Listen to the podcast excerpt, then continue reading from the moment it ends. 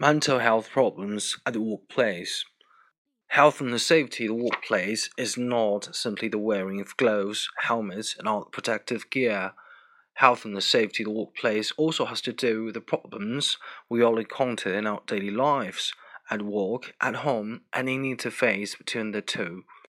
According to the United Kingdom's government statistics, work related stress is estimated to be the biggest occupational health problem in the UK.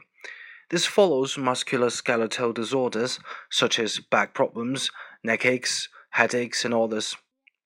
It is estimated that three in every 10 employees will experience mental health problems in any one year, with a great percentage of it being related to anxiety and depressive disorders. All in all, in the UK, mental health problems account for the loss of over 91 million working days each year. Half of these are due to anxiety and stress. One has to note that the working population in the UK is around 25 million.